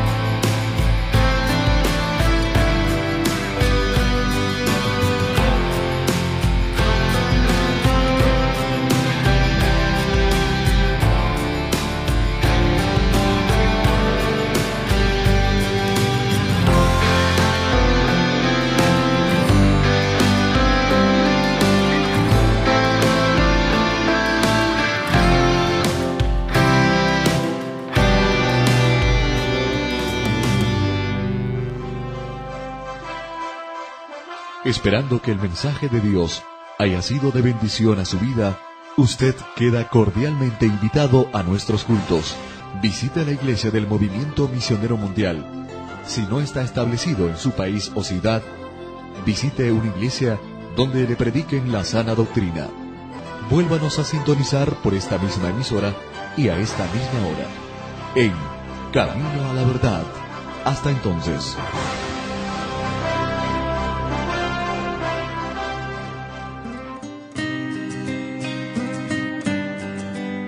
Dios le bendiga a todos los amigos que nos escuchan a través de esta bendita emisora de radio les habla el reverendo Eugenio Macías en esta oportunidad para invitarlos a nuestro templo del Movimiento Misionero Mundial ubicado aquí en la ciudad de Guayaquil. Visítenos, estamos en la Gómez Rendón 3320, entre la décima y la avenida Gómez Rendón. No se olviden nuestros cultos de martes a sábado a las 7 de la noche y los domingos nuestro doble horario a las 10 de la mañana y a las 7 de la noche. Amén. Llámenos por teléfono para cualquier cosita. El teléfono 09 90 95 91 08. Gustosamente lo estaré atendiendo. Amén. Que el Señor les bendiga.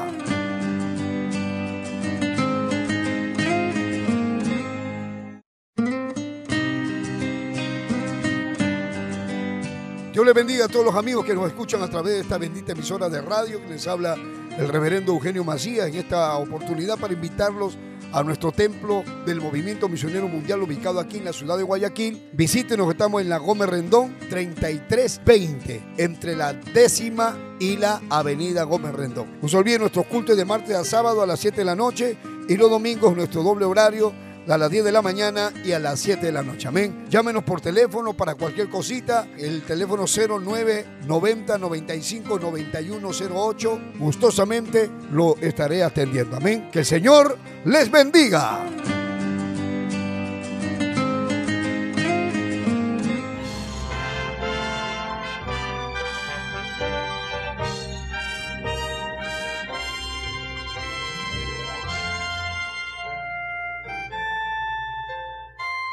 Camino a la verdad. Anunciando el Evangelio de Cristo en estos últimos tiempos. Impartiendo la sana doctrina en medio de la apostasía. Rescatando a personas del alcoholismo, drogadicción y las pandillas. Sanando los enfermos. Restituyendo hogares devolviendo la felicidad a miles de familias a través del poder de la palabra de Dios en la voz del reverendo Eugenio Macías Corbacho de la Iglesia Cristiana Movimiento Misionero Mundial. Vuelva a sonreír y encontrar el camino a la salvación. Camino a la verdad. Por eso hay predicadores que hablan de la prosperidad y solamente Jesús te va a dar carro del año, Jesús te va a dar esto. Y sí, sí, me voy a esa iglesia. Y comienzan a cantar. Hay mucha forma de alabar su nombre, ¿no? Remolineando, remolineando. Y después comienzan a cantar. Renuncio a la crisis, renuncio a la deuda. Viene, viene, ya viene mi temporada. Viene, viene. Temporada. No cantan a Cristo, le cantan a la plata ya viene, ya viene la bendición, ya viene, ya viene, ya viene. Déjense de tonterías. Usted quiere que Dios lo bendiga, obedezca la palabra. El que encubre su pecado no prosperará. Ahora, ahora te has cambiado de iglesia, te has cambiado de religión, te has metido con una religión donde la que la, que, la pastora es una prostituta. Y anda la pastora y es, este líder de prostitutas. Y todas son prostitutas y todas son. Y que dice que Dios las quiere así. Dios ama a los homosexuales, a los ladrones. Ama, los ama para que cambien. Por eso es el mensaje. Si alguno está en Cristo, nueva criatura es. Las cosas viejas pasaron. Y aquí todas, todas son hechas nuevas. Ahora, ¿cómo, ¿cómo puede usted explicar que esos dos millones de personas gritaban, Osana, bendito el que viene? Y ahí nomás, a los tres, cuatro días más, esa misma gente ahora decía, crucifíquenlo. Cuando decían, ¿a quién quieren? ¿A Jesús o a Barrabás? A Barrabás. Pero ustedes no decían que era su Mesías, crucifíquenlo. ¿Por qué? Porque ya Jesús no les iba a dar lo que ellos querían. Así hay gente que cuando ya Jesús no le da lo que le está pidiendo, entonces se voltean. La adoración fue breve, una adoración sin compromiso, una adoración superficial, una fe de plástico. Tú te la das de cristiano, tú no eres cristiano. Si tú conoces el Evangelio, tienes que vivir el Evangelio. Y si no lo vives y te vas y sales y pecas, entonces no vengas a decir que eres cristiano. No seas hipócrita, no hables de Dios. Tú no eres cristiano. Tú te estás aprovechando, quieres aprovecharte de las circunstancias. Pero, ¿por qué no obedeces a Cristo? ¿Por qué no haces lo que Jesús dijo? El que dice que me ama, dijo Jesús, mi palabra guardará y mi Padre le amará. ¿O no? Bendito sea el nombre de Jesús. Sin embargo, qué rápido cambiaron. Duele, ¿no? Que ahora sean cristianos fieles. Llegan a su casa y la esposa le dice, ni creas que vas a ir a esa iglesia, porque te largas de acá. No, mi amor, no te preocupes. ¿Dónde está mi rosario? ¿Dónde dejé mi rosario? Y acá no decía que eras cristiano. Pero está buscando tu rosario, hipócrita. Hoy, hoy, hoy, a ti te hablo, a ti te estoy hablando. Hay mujeres que el hombre le dice, o yo, o tu religión, o yo, tu religión. La amenaza. Dice, no, ya no voy a ir ya. Mi mamá es la que va, ya no voy a ir. Quiero que vean algo. Observen bien, observen bien. ¿Están acá? Pueden levantar la mano y decir gloria a Dios. Vamos a leer de nuevo el verso 12. Vea. El siguiente día, grandes multitudes que habían venido, estoy leyendo San Juan 12, 12. El siguiente día, grandes multitudes, ya sabemos cuántas multitudes eran, que habían venido a la fiesta al oír Jesús, al oír que Jesús venía a Jerusalén, tomaron ramas de palmera y salieron a recibirle y clamaban, Hosana, bendito el que viene en el nombre del Señor, el Rey de Israel. Un día hablaba con una persona católica y yo le digo, pero ¿por qué van a procesiones si la Biblia condena la idolatría? Y me dice, ya hablé con el padre, con el cura. Ya hablé, ya me dijo en qué parte de la Biblia está la procesión. ¿En qué parte está? Cuando Jesús entró a Jerusalén, sentado en un pollino. Ahí estaba Jesús y todos iban atrás del pollino con Jesús. Esa fue la primera procesión de Jesús. Uy, qué herejía tan diabólica. Qué cosa, ¿cómo puede hacerle creer eso? Y todo para que la gente no crea la verdad. Verso 14. Y halló Jesús un asnillo y montó sobre él como está escrito. No temas, hija de Sión, y aquí tu rey viene montado sobre un pollino de asna. Hasta acá estamos bien todos, ¿no es cierto? ¿Estamos bien no? ¿Estamos bien no? Ahora ve el, el verso 16. Dice, estas cosas no las entendieron sus discípulos al principio. Pero cuando Jesús fue glorificado, o sea, cuando murió, resucitó y se apareció, entonces se acordaron que estas cosas estaban escritas acerca de él y de las que se y de que se las había hecho. O sea, o sea que cuando ellos fueron a buscar el pollino y lo trajeron y Jesús se subió, ellos no sabían que eso estaba escrito. Pedro, Jacobo, Juan, ninguno sabía, ¿y por qué quiere ese pollino? ¿Y por qué no le podemos traer otro? No, no, el de allá tiene, pero ¿por qué? No entendían. Hacían las cosas que eran lo que iba a cumplir con los planes de Dios. Ellos estaban trabajando para Dios. Fueron a traer el pollino, lo sentaron, a Jesús lo sentaron ahí y entró a Jerusalén y entró con él, pero ellos no sabían que eso estaba siendo parte de una profecía cumplida. Y dice que después se dieron cuenta que lo que ellos habían pasado era porque estaba escrito y en los planes de Dios. Entonces, yo le hago una pregunta. Es como que ahora el Señor dice, deténganse. ¿Se acuerdan de lo del pollino? Ya eso estaba escrito en Zacarías. Ahí estaba escrito. Por eso se ha cumplido. Entonces el Señor te dice a ti, detente un momento. Párate donde estás ahora. Ahora párate y ahora voltea y mira el camino que has recorrido. Y ahora mira las cosas que te han pasado, que han, han pasado cosas que, que ha sido la causa de que tú estés ahora acá. ¿Qué cosa pasó que te trajo aquí? ¿Qué cosa pasó en tu vida que te trajo a que tú estés donde estés?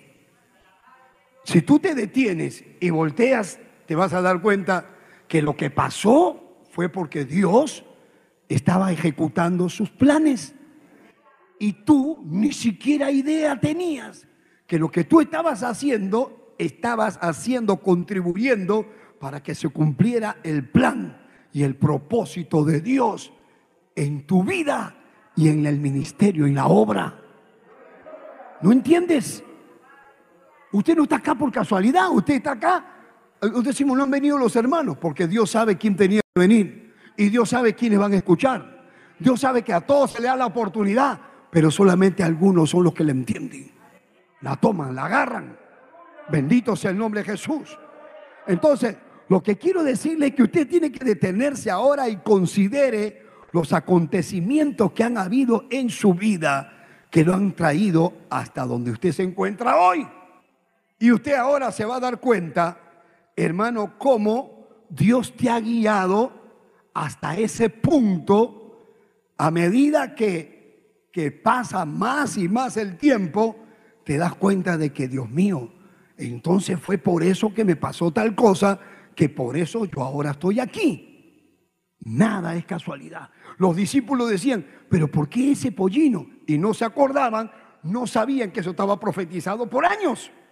Y fue después que el Señor les abrió el entendimiento y que ellos pudieron entender. Mire, vuelvo a leer el verso 16. Dice, estas cosas no las entendieron sus discípulos al principio. Quiere decir que después sí le entendieron. Pero cuando Jesús fue glorificado, entonces se acordaron que estas cosas estaban escritas acerca de él y de las que se habían hecho. Hasta aquí la palabra del Señor. Me falta un pedazo, pero ya eso queda para mañana. Vamos a ponerlo de pie. Levante su mano al cielo. ¿Dónde están los que alaban?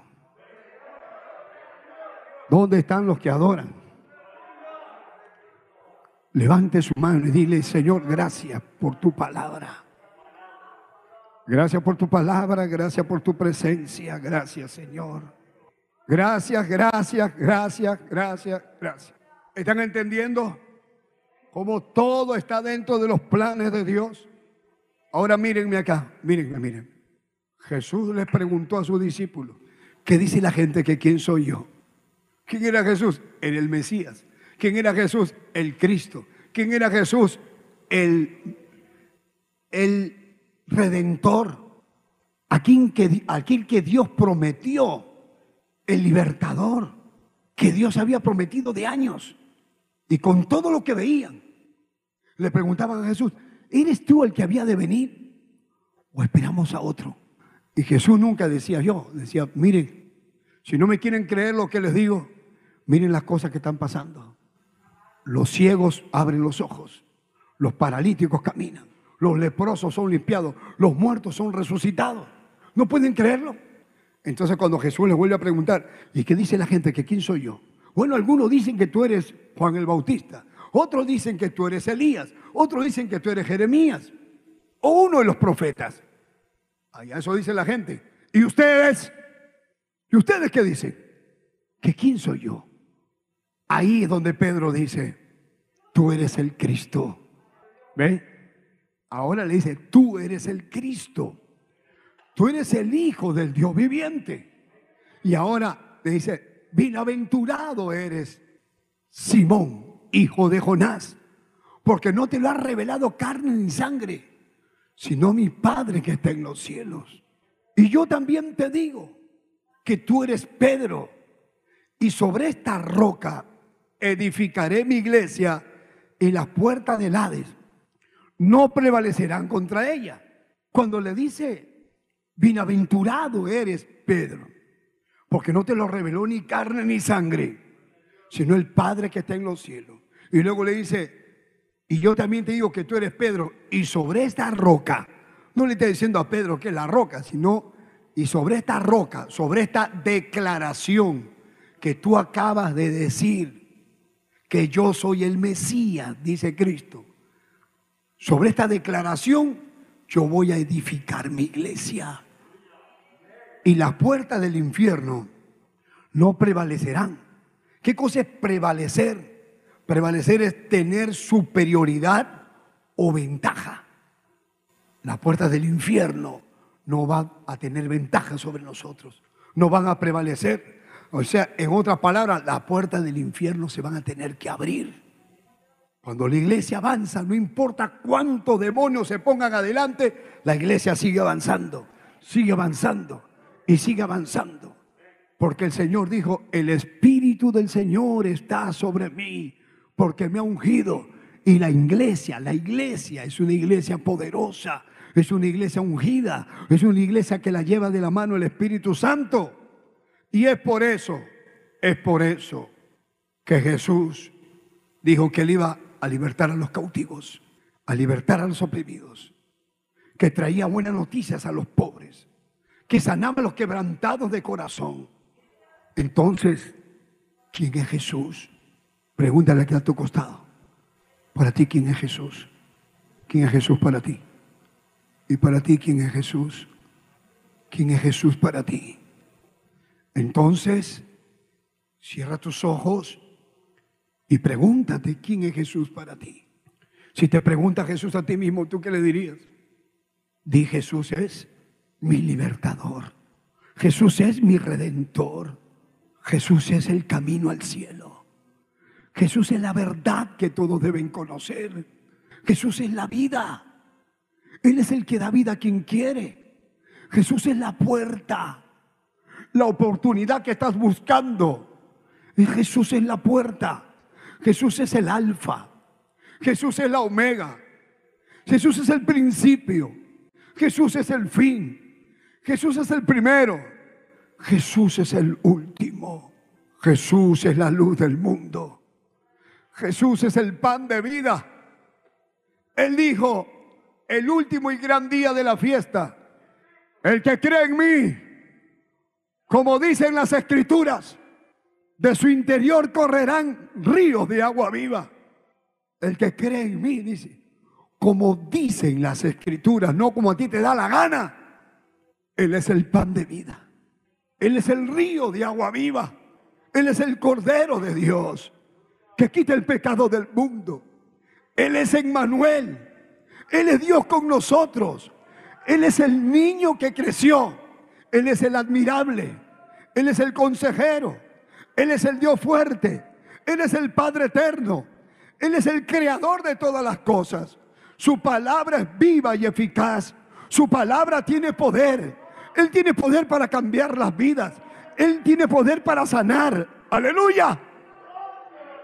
Él es el rey de los judíos. Él es el rey de Israel. Él es el rey del cielo. Él es el rey de gloria. Él es el rey de reyes.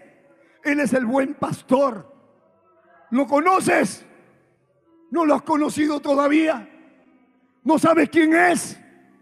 Él es amoroso. Él es perdurable. Él es bondadoso. Él es misericordioso. Él es bueno. Él es omnipotente. Él es el pastor de los pastores. Él es el Hijo de Dios. Él es el Salvador del mundo. Él es el Salvador de los pecadores. Él es la resurrección y la vida. El que cree en mí, aunque esté muerto, vivirá. Él es el que le da fuerza al que está débil. Él es el que te ayuda. Él es el proveedor. Es el que te dijo, yo estaré contigo todos los días hasta el fin del mundo. Él es el que te dijo, yo estoy a la puerta y llamo. Si alguno oye mi voz y abre la puerta, yo entraré, cenaré con él, cenará conmigo. En otras palabras, Él es tu proveedor, Él es tu sanador, Él es tu medicina, Él es la cirugía que necesitas, Él es el trasplante que necesitas. Él te puede poner riñones nuevos, corazón nuevo, hígado nuevo, despertar y destaparte la sordera. Bendito sea el nombre de Jesús. Él es el que te ayuda. Él es el que te salva. Él es el que te fortalece. Es el que te sostiene, el que te guarda, tu guía, tu protector. Él es la entrada de la gracia, la misericordia de Dios. Él es inigualable. No hay nadie como Él. Su bondad no tiene límite. Su misericordia es infinita. Su misericordia es eterna. Cuando nosotros nos desechamos, Él todavía nos da oportunidad. Aunque todos te voten, Él abre los brazos para recibirte. Su amor no cambia. Su amor no tiene límite. Su palabra es eterna. Su palabra es permanente. Su palabra no cambia. Su palabra cambia. Cambia la gente, cambia las vidas, cambia la prostituta, cambia al ladrón, cambia al drogadito. Su gracia es suficiente. Su yugo es fácil. Ligera es su carga. Realmente no hay palabras para expresar lo que Él es. Él es indescriptible. Él es incomprensible. Él es invencible. Él es irresistible. Cuando le cantas, cuando le adoras y le comienzas a sentir, quieres entregar tu vida y tu alma completa. Cuando tú le conoces, te enamoras de Él y dices, ¿por qué le di la espalda tantos años? Si Él me amaba, Él me buscaba y yo no le hacía caso. Me mandaba sueños y no hacía caso. Me mandaba predicadores y no le hacía caso. Me entregaban folletos y no hacía caso. Él es omnipotente, pero también es bueno. Él dijo, venir a mí, todos los que estáis trabajados, cargados, cansados. que yo los haré descansar. Él es tu descanso. Él te quiere hacer descansar. Él te da descanso que necesita. Él te da el consuelo que necesita. Él te da la paz que necesita. Aleluya. Él te da el buen sueño. Tú que dices, no puedo dormir. Tú que dices, no sé, se me ha ido el sueño. En esta hora te invito a que vengas a Él. Ven a Él. Él te conoce. Él sabe quién eres. Él sabe dónde duermes. Él sabe tu nombre, tu apellido. Él conoce quién es tu familia. Él conoce tus secretos. Conoce el tiempo de vida que tienes y lo que te queda por vivir. A Él no le interesa el color de tu piel. A Él no le interesa tu dinero en el banco. No le importa tu casa que tienes ni la profesión que tienes. Él lo que quiere es tu corazón. Él no te está mirando a ti si eres feo o eres bonito, o eres hermoso, eres hermosa, o eres gorda, o eres flaco, o eres despreciado por los demás. Él no te desprecia, Él abre sus brazos para recibirte. Él te conoce, Él sabe lo que tú estás pasando. En Él hay una oportunidad. Porque quiero decirte que no todo está perdido. Ya se ha escuchado esta palabra estos días. Se ha escuchado esta palabra hoy. Hay una oportunidad para ti. No todo está perdido, Él es vida. Él puede cambiar las cosas, Él puede sanar. Él puede hacer lo que tú no te imaginas. Él da vida a quien quiere. Él despierta al descerebrado. Él cambia tu vida, cambia tu matrimonio, cambia tu hogar, cambia tus hijos. Él es la esperanza que tú necesitas. Bendito sea Dios. Cuando te enamoras de Él, no hay espacio para otra cosa en tu corazón. Solo quieres hablarle a la gente de Él. Cuando le has conocido, sabes que hay verdad, que hay cielo, que hay moradas eternas, que la muerte es una puerta a la eternidad. Bendito sea Dios. No lo niegues, no lo rechaces, acéptalo, recíbelo. Bendito sea el nombre de Jesús. Yo, yo no lo puedo sacar de mi mente. Yo no lo puedo sacar de mi corazón. Yo no podría vivir sin Él. Yo no podría respirar sin Él. Yo no tengo nada que hacer en esta tierra si no es para, si no es para trabajar para Él. No me interesa nada, solo servirle. Porque Él es mi vida. Gracias le doy a Dios por haberlo conocido. Gracias por haberse revelado a mi vida. Gracias. Gracias por haberme escogido. Gracias, Señor. Gracias. Gracias, gracias, gracias. Los fariseos y con todas sus preguntas no pudieron detenerlo. No pudieron apagar el mensaje que él traía. Pilatos con todo y su poder nunca encontró una falla en él. Herodes no lo pudo matar. La muerte no lo pudo limitar. La sepultura no lo pudo detener. La tumba no lo pudo retener. Él es el rey de reyes. Él es mi rey, mi Señor, mi Jesús, mi redentor. Oh, Jaunlibute. Bendito sea tu nombre, dile te adoro. Recíbelo ahora. Abre tu boca y dile, Señor, gracias. Gracias por haberte conocido. Gracias, Cordero de Dios que quitas el pecado del mundo. Dile gracias, Señor.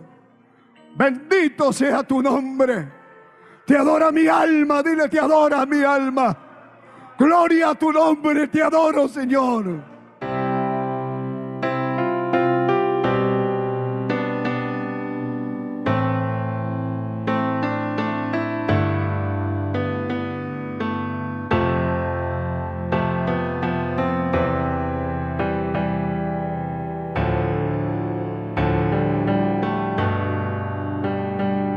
Padre que estás en los cielos, en esta hora me acerco a tu presencia para darte gracias por tu palabra. Gracias por tu palabra, Señor. Gracias por tu palabra, por tu presencia y por tu Espíritu Santo. Mira las almas que me ven. Mira las multitudes de personas que han escuchado este mensaje. Señor, que quede sembrado en su corazón. Que entiendan, Señor, que Hijo Jesucristo no es religión, que es el Salvador del mundo. Que solo Él es el único que te puede llevar hacia ti, Dios mío. Que Jesús es el camino, la verdad y la vida. Que nadie va a llegar al Padre, a ti, Dios mío, si no es por Jesús, por lo que Él hizo. Porque no hay otro nombre bajo el cielo en que podamos ser salvos, sino en Jesús. Jesús, Jesús, Toca las almas, toca los enfermos, liberta a los endemoniados, opera maravillas y milagros. En el nombre de Jesús, Señor, te lo suplico, Dios mío.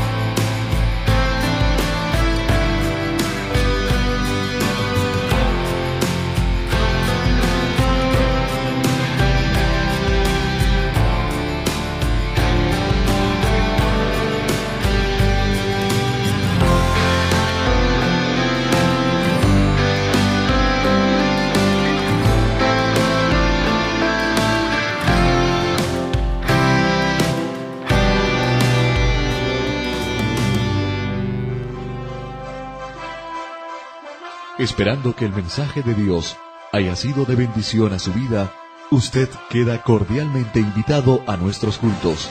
Visite la iglesia del Movimiento Misionero Mundial. Si no está establecido en su país o ciudad, visite una iglesia donde le prediquen la sana doctrina. Vuélvanos a sintonizar por esta misma emisora y a esta misma hora.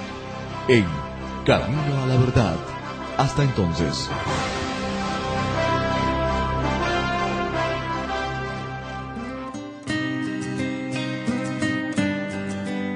Dios les bendiga a todos los amigos que nos escuchan a través de esta bendita emisora de radio que les habla el reverendo Eugenio Macías en esta oportunidad para invitarlos a nuestro templo del Movimiento Misionero Mundial ubicado aquí en la ciudad de Guayaquil. Visítenos, estamos en la Gómez Rendón 3320 entre la décima y la avenida Gómez Rendón. No se olviden nuestros cultos de martes a sábado a las 7 de la noche y los domingos nuestro doble horario a las 10 de la mañana y a las 7 de la noche. Amén. Llámenos por teléfono para cualquier cosita. El teléfono 0990 95 9108. Gustosamente lo estaré atendiendo. Amén. Que el Señor les bendiga.